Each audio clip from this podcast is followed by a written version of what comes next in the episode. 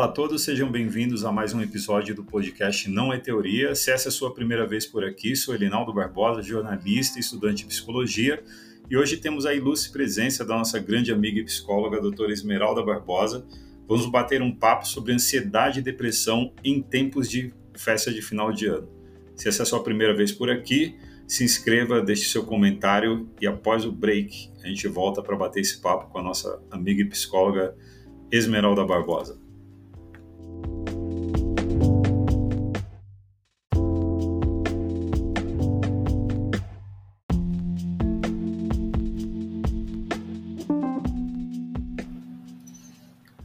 Olá a todos, é uma grande honra estar novamente aqui com vocês. O nosso podcast não é teoria, como eu falei anteriormente. Hoje a gente está com a ilustre presença aqui da nossa grande amiga, né, psicóloga doutora Esmeralda Barbosa, e vamos falar sobre um tema bastante relevante, que é sobre ansiedade e depressão em tempo de festa de final de ano. E aí, doutora Esmeralda, tudo bem? Tudo bem, obrigada pelo convite. É a minha Imagina. segunda vez aqui. Adoro vir, é espero. Nosso primeiro episódio. Convidada novamente para a gente ter pautas aí sobre saúde mental. Agradeço a, a, o convite e hoje a gente vai falar um pouco sobre essa expectativa né, das festas de final de ano e o que, que isso pode alterar no comportamento né, do sujeito, do ser humano, o que, que isso implica é, as comemorações. A gente pode é, perceber aí o, o nível de ansiedade e depressão no final de ano, também as buscas por fazer terapia, porque nem sempre a, o final de ano ele é diferente né, para cada pessoa. É, a gente pode estar tá falando de, de famílias onde perderam parentes queridos, entes queridos nessa, nessa data, ou que também a gente vai falar um pouco da questão do capitalismo, né, do que, que é o Natal, o que, que é o Ano Novo, como que os tipos de personalidades é, vão encarar aí essas comemorações né, entre realidade, o que eu vivo, o que eu produzo, e idealiza, idealização, o que o outro quer que eu viva, o que o outro quer que eu produza, que é bem distante, né, o que eu consigo produzir do que a sociedade exige que eu seja produtivo. E aí vem a frustração quando eu vou comparar o que eu conquistei com aquilo que dizem que era para eu ter feito ou conquistado. E vem as crises de ansiedade, né? Indo aí para um grau maior, podendo chegar até uma possível depressão. Doutor, é engraçado isso, né? A gente falar sobre justamente uma época totalmente é, contrária ao tema, né? Porque a gente está falando de festas, né? Final de ano, a primeira lembrança que a gente tem, pelo menos da minha parte, assim, é, você remonta muito à sua época, né? Quando você era criança, a expectativa, né? Das viagens ou do, do pessoal que vinha até a, a nossa casa para aquela comemoração. Por exemplo, a gente está falando do, de, uma, de uma celebração como o Natal, né? Que várias famílias têm essa essa expectativa mesmo, né? Uma das principais é, digamos assim, festas que tem-se a ideia de reunião de familiares, né? Eu não sei se quando você tira assim, algo bem particular, ou seja, uma festa de aniversário, um casamento, você vai é, para essa coisa da ceia de Natal, né? A gente tem aquela coisa que fala assim, é o momento da família estar reunida. E quando eu falo família, eu estendo para parentes, primos, tios, né? agregados. né? Agregados, né? Vizinhos, né? E já quero começar com uma pergunta, tá? Como ajudar essas pessoas que vivem alheias, né? Totalmente à parte de, dessa, dessa intencionalidade de viver é, a época de final de ano é, com justamente tendo crise de ansiedade e depressão. Como que ajudar? Como que nós ajudamos essas pessoas? É, geralmente tem aí uma expectativa muito grande e a gente vai falar sobre o conceito de família, o que, que é estar em família, o que, que é ter uma família.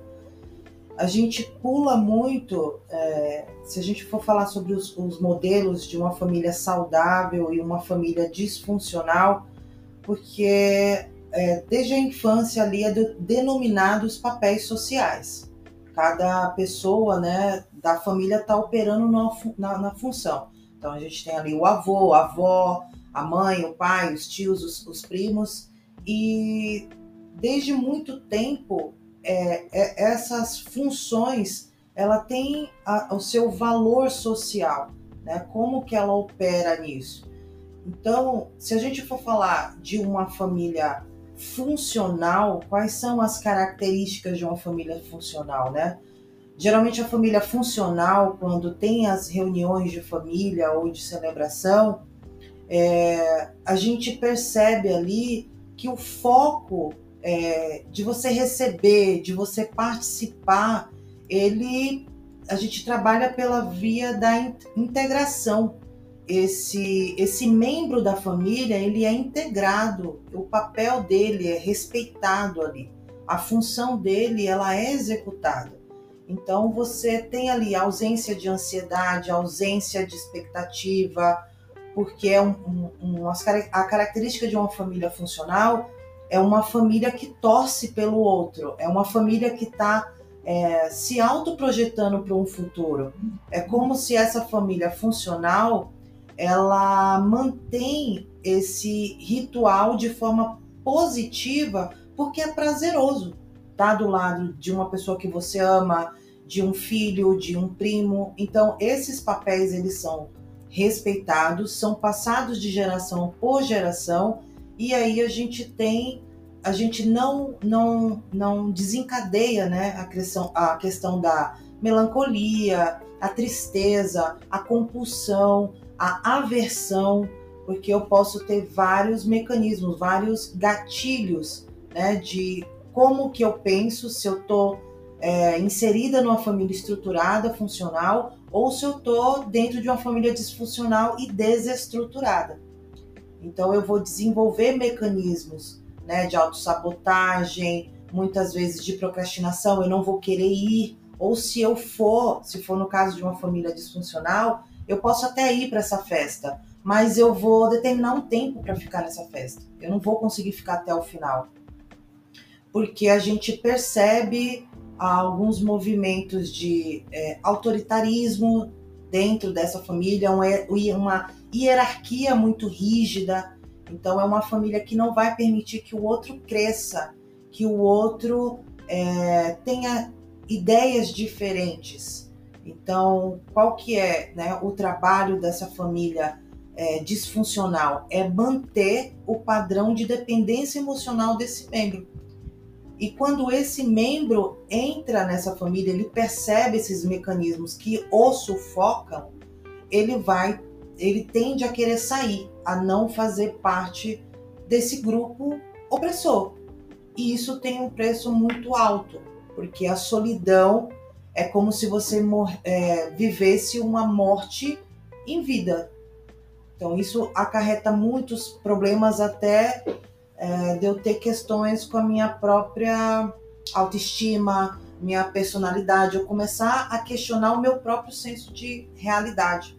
Então, é bem abrangente, assim, bem complexo para a gente falar sobre o que é realmente o significado da festa de final de ano, tanto culturalmente quanto socialmente.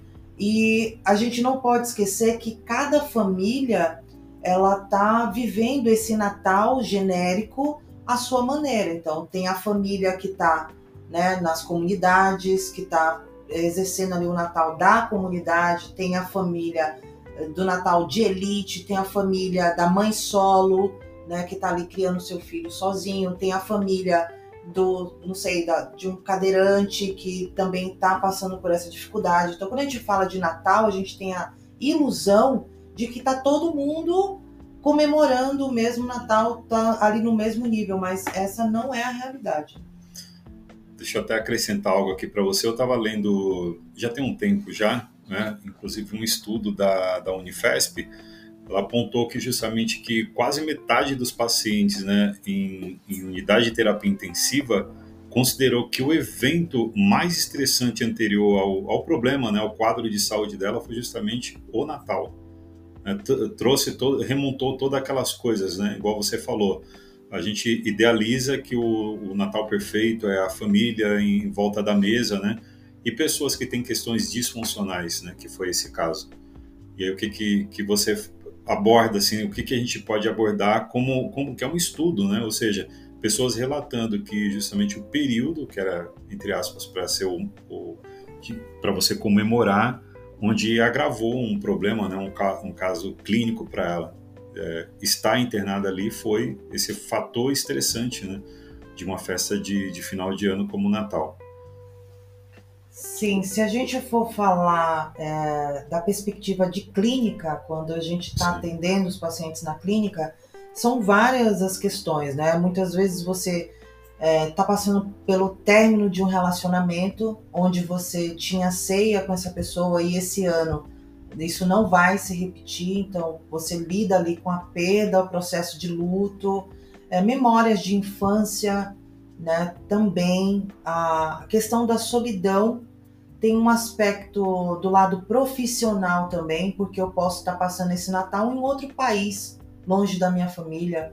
Eu posso ter ganho uma uma promoção no trabalho, onde eu tive que refletir ali o que que eu faço, né? Eu aceito essa promoção, vou para outro país, deixo a minha família, porém com a, a ideia de que eu tô indo para depois melhorar a vida dessa família, então é, é muito delicado e isso gera uma depressão. Né? Novamente, se a gente falar desse profissional que ele está acostumado a, a, passar com a família dele, com a família funcional e tem um vínculo muito profundo, né, de muito afeto, essa família sofre e esse membro da família também com a distância, com o medo do novo que assusta, né? E de você estar tá em um outro país, com a outra cultura, com a outra língua. Então, como eu vou me adaptar a isso, né? Geralmente, é, no processo de terapia, o, o psicólogo ele nunca vai falar o que você tem que fazer, como você tem que fazer. O que a gente faz é pegar o cenário como se fosse um grande quebra-cabeça, né? Tentar montar ali mais ou menos o, o, a partir do discurso do paciente, montar e devolver essa realidade que ele apresenta para ele mesmo criar mecanismos e desenvolver ferramentas onde ele veja uh, o que, que é suportável para mim, o que é sustentável para mim, o que é confortável para mim nesse momento. Então, quando a gente está na clínica, é, o conceito de passado, presente e futuro, a gente lida com esses três conceitos de uma vez só. Então, eu estou falando de um passado que eu vivi, de valores, né, de princípios ali que foram introjetados em mim na infância dessa família. Eu estou falando sobre eu adulto hoje, como eu vivencio essa experiência, e eu estou me autoprojetando como que vão ser os próximos né, natais, festas, comemorações, longe desse contexto familiar de onde eu pertenço, de onde é a minha base, de onde eu vim ali. Então isso é muito angustiante, é muito frustrante e pode sim desencadear ansiedade, melancolia e uma possível depressão, fora outros mecanismos como a compulsão alimentar também, né? Ou, ou compulsão por dependência química então é, é bem complexo e delicado falar sobre essa questão.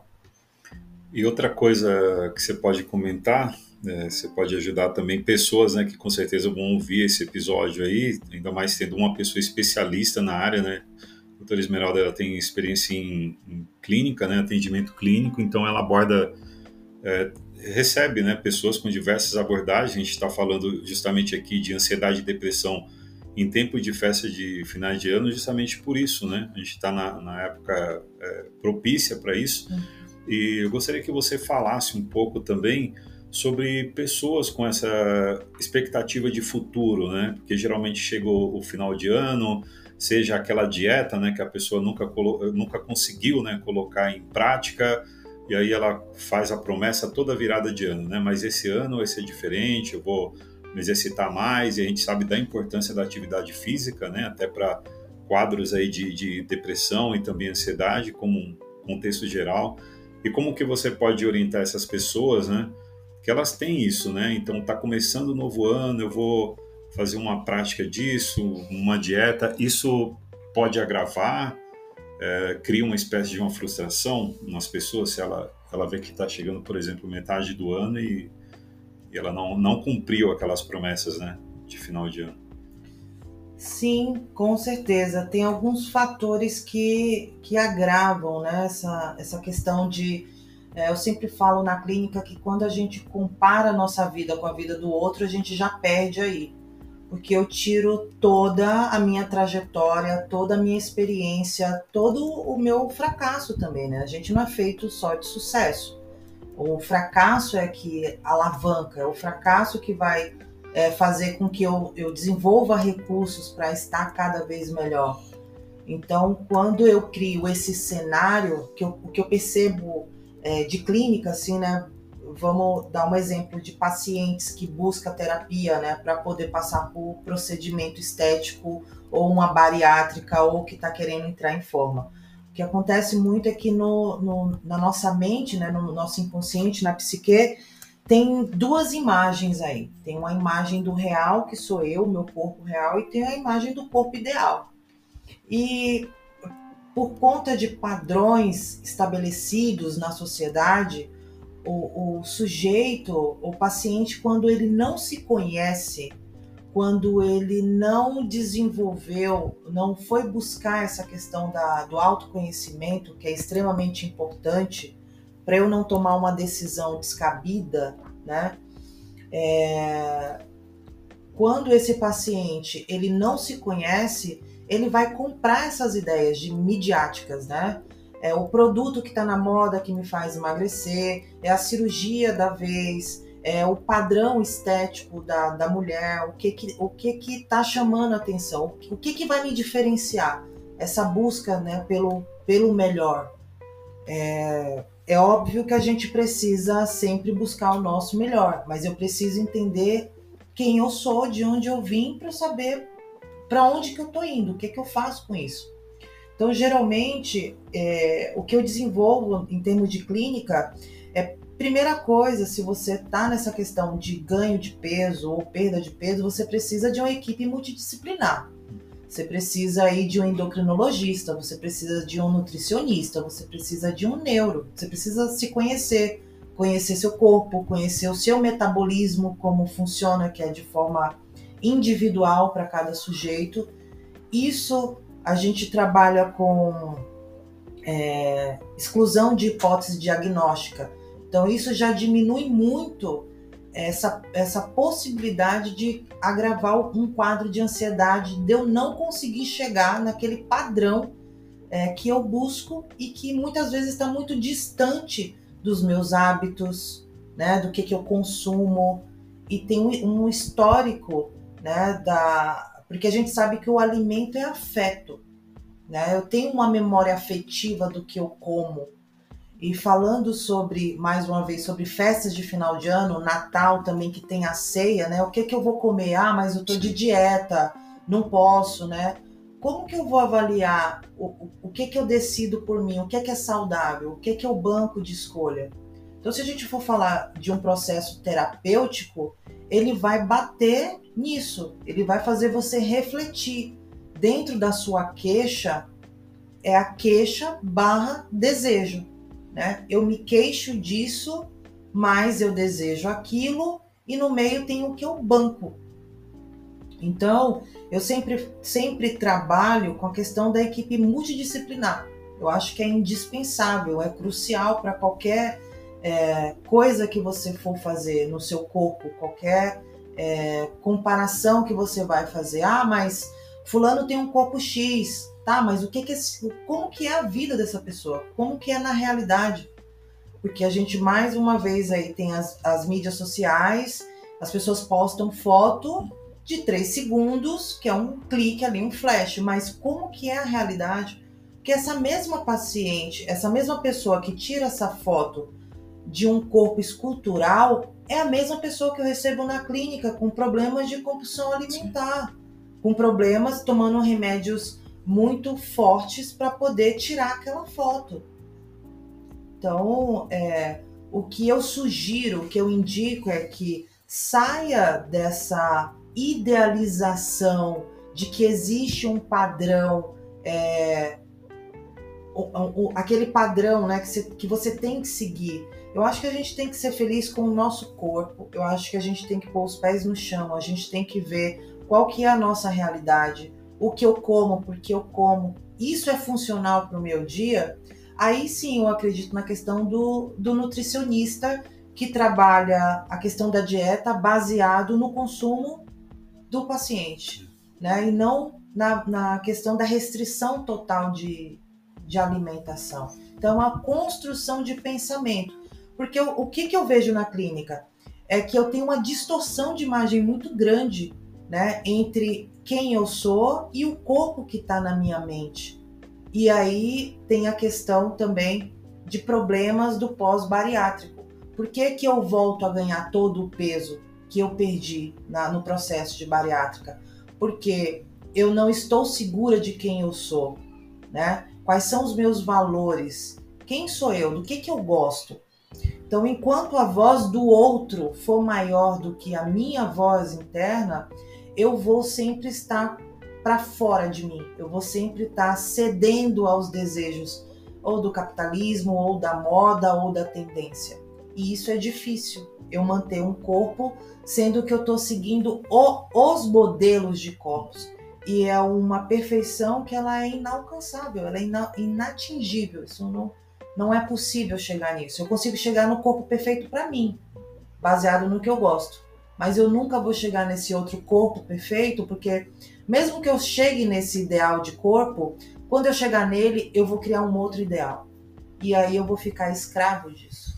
E aí vem a ansiedade, a depressão, pensamento suicida e inadequação e vários outros tanta, tantos problemas que isso ocasionam, né?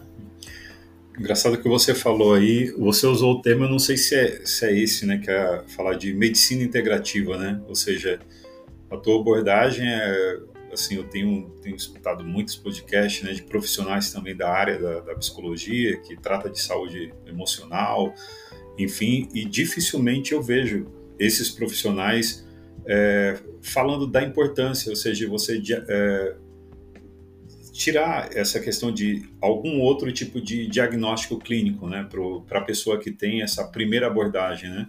Como você falou, tem, tem todos os anseios, todas as angústias, mas uh, a pessoa, ela geralmente não é orientada, né, a ver uma questão ali com, com a parte de nutrição, a passar muitas vezes até no endócrino, né? A gente e sabe que a mente está ligada com o corpo, né? Ela Isso. que comanda tudo. Então, se eu não, não vejo como eu penso sobre mim, sobre o, a minha visão de mundo, é, eu vou, eu não vou conseguir me orientar. E essa, essa forma de orientação é muito, muito rasa. Né? Para mim, a questão do, do diagnóstico, né, do DSM e do CID, ele serve né, para mim como profissional para eu ter um direcionamento. O paciente ele vem para mim com esse CID. Ok, só que a minha visão é de ali é um ser único. Eu preciso entender a história de vida desse paciente para eu poder, junto com ele, construir dentro da clínica é, para onde ele quer se autoprojetar e o que é que impede ele de chegar nisso que ele tanto sonha, que ele tanto deseja. Então, sim, hoje em dia é muito escasso profissionais que trabalham com a questão da integração de outros profissionais. Muitas vezes você, você tem uma escuta ali e você deixa que os outros profissionais tenham o seu, seu faz a sua parte do seu trabalho. É bacana. E a gente pode também entender né, que essa, essa questão de que não, não tem essa necessidade, é, na verdade, você esperar que algum evento te motive ou a virada de, do calendário né, para que você é, faça justamente né, é, é, essa questão de, da busca né, por uma ajuda de um profissional né, que, que te oriente. Né? Muitas vezes a gente tem aquela coisa equivocada de falar assim, não, eu, o, meu trabalho, a parte financeira está bem, né? o meu organismo eu deduzo que está bem, como você falou, a busca pelo corpo perfeito. Né? A pessoa chega até atingir o, o corpo perfeito, mas quando ela, ela vê, mudou todos os padrões, né? Agora, muitas vezes, né, a, a pessoa que, que faz uma atividade física, ela intensifica, muitas vezes, até o treino dela, né, para acho que até um receio de perder aquela forma física. Ela se sobrecarrega, se ela sobrecarrega. cria outro problema. Ela acha que ela está né, em uma solução, mas ela não entende que aquele treino muitas vezes não, não serve para ela, não serve para o organismo, né? Para a questão é, do metabolismo. Cada pessoa vai ter um metabolismo. E o mental influencia, é óbvio, porque se eu não estiver bem, eu não vou ter ânimo para levantar para ir para academia. Se eu não estiver bem, eu não vou me alimentar bem. Né? Se eu não estiver bem, eu vou estar tá, é, colocando fatores externos e buscando que fatores, esperando que fatores externos é, me, me motivem. E mais do que isso, me motivar e me manter nessa motivação. Então, a, a, a motivação é a construção diária. E o motivo de ir para academia tem que ser eu. Se eu não tiver amor próprio, se eu não tiver esse, essa rotina de autocuidado, eu não consigo sustentar e manter qualquer outra atividade. Pode ser academia, pode ser aprender a tocar um instrumento. Eu não vou conseguir manter essa rotina. E aí vem a frustração do porquê que eu não consegui, né? Que eu não, não sou igual ao outro, porquê que o outro consegue e eu não estou conseguindo, porque talvez o outro se conheça, se conhecer e principalmente conhecer os seus próprios limites. Se eu não me conheço, não conheço meus limites, eu não vou conseguir desenvolver uma atividade funcional para mim que vai, vai me dar frutos e retornos positivos. Voltando na questão das festas de final de ano, como que a gente pode é, até que você pode passar algo aqui para as pessoas, né, que criam essa expectativa, ou se frustram, né, conforme também não vai chegando, né, aquele ah, eu vou encontrar com as pessoas e de repente aí vem toda uma frustração, de repente é uma viagem que dá que estava tudo certo, programado, né, e aí acontece algum imprevisto. E como essas pessoas é, lidam com isso agora, né? Porque muitas muitas pessoas, né, o ano todo ela paga muitas vezes uma passagem, economiza até de, de onde não tem, né? Aí chega no exato momento daquela, daquela chamada viagem dos sonhos e como superar isso? Eu acredito, e até uma mensagem que eu quero deixar aqui, né, é que você tenha primeiro respeito, né, que você se respeite, você entenda qual que é seu limite, para que você consiga colocar limites saudáveis nas suas relações. A gente está falando aqui de festa de final de ano, mas é, é como eu me coloco dentro desses lugares, dentro de, dessas relações. Né? Então, se você identifica que você tem uma família abusiva, tóxica, né? que tem aquele tio suquita, né? aquela tia que fala, e as namoradinhas, cadê? Então, eu acho que você já identificou que é um padrão que te machuca, você não gosta desse tipo de tratamento. Se as pessoas não respeitam, não te respeitam, eu acho que tudo começa a gente se respeitar. Então, delimite um tempo de estar com essas pessoas, né? Muitas vezes a gente tem a questão do, do, do, complexo de rejeição, né? Eu aturo uma pessoa abusiva porque eu prefiro aturar ser abusado do que me sentir rejeitado. Então, por isso é a importância de fazer a terapia, de você entender qual que é o seu lugar no mundo, que você tem valor e que o conceito de família, família é quem te escolhe, quem te respeita. Então, se você é, tá no meio de pessoas que te trata bem, que te respeita, que é saudável, a gente tem a nossa bússola interna. Então, se você está do lado de uma pessoa e você se sente bem, segura, se é fluida essa relação, eu acho que vale muito a pena investir. E o conceito de família para mim é isso, é quem te respeita. Para mim as demais coisas não passa de uma, um ritual, né? Um ritual, uma, uma festa é onde tem um capital aí que gera bilhões de dinheiro, né? Em torno desse, desse mercado, desse comércio aí de história de Natal. Mas para mim, Natal é você estar tá em paz com você, você estar tá bem espiritualmente, é você conseguir é, se amar, ter a, a sua rotina de autocuidado, entender primeiro o seu valor. Se você não entender o seu valor, as pessoas vão te dar qualquer preço. E aí fica muito doído. É, não adianta eu querer passar a festa de Natal do lado de pessoas que me machucam eu acredito que vale muito mais a pena você passar com outras pessoas ou com você. É muito mais saudável porque você não vai estar se colocando em lugares é, onde vai te trazer dor. Então é isso que eu desejo, é que as pessoas comecem a, a, a saber escolher é, em, qual, em qual relacionamento ela entra, em quem que ela divide o tempo dela, né? Eu acho que isso é o mais importante. É quem, quem, quem são essas pessoas que eu vou dividir a minha história de vida, o meu tempo, o meu amor, o meu afeto? Acho que isso é, é o que importa. Legal. Esmeralda, a gente, como sempre, né, o, o, o, tempo é escasso, assim, é muito curto, até porque você tem um compromisso, você já tinha nos passado antes, então a gente vai marcar um outro bate-papo aqui, eu vou te dar aí alguns segundos para você dar suas redes sociais, né, e aí a gente vai manter uma, uma nova conversa, né, porque é um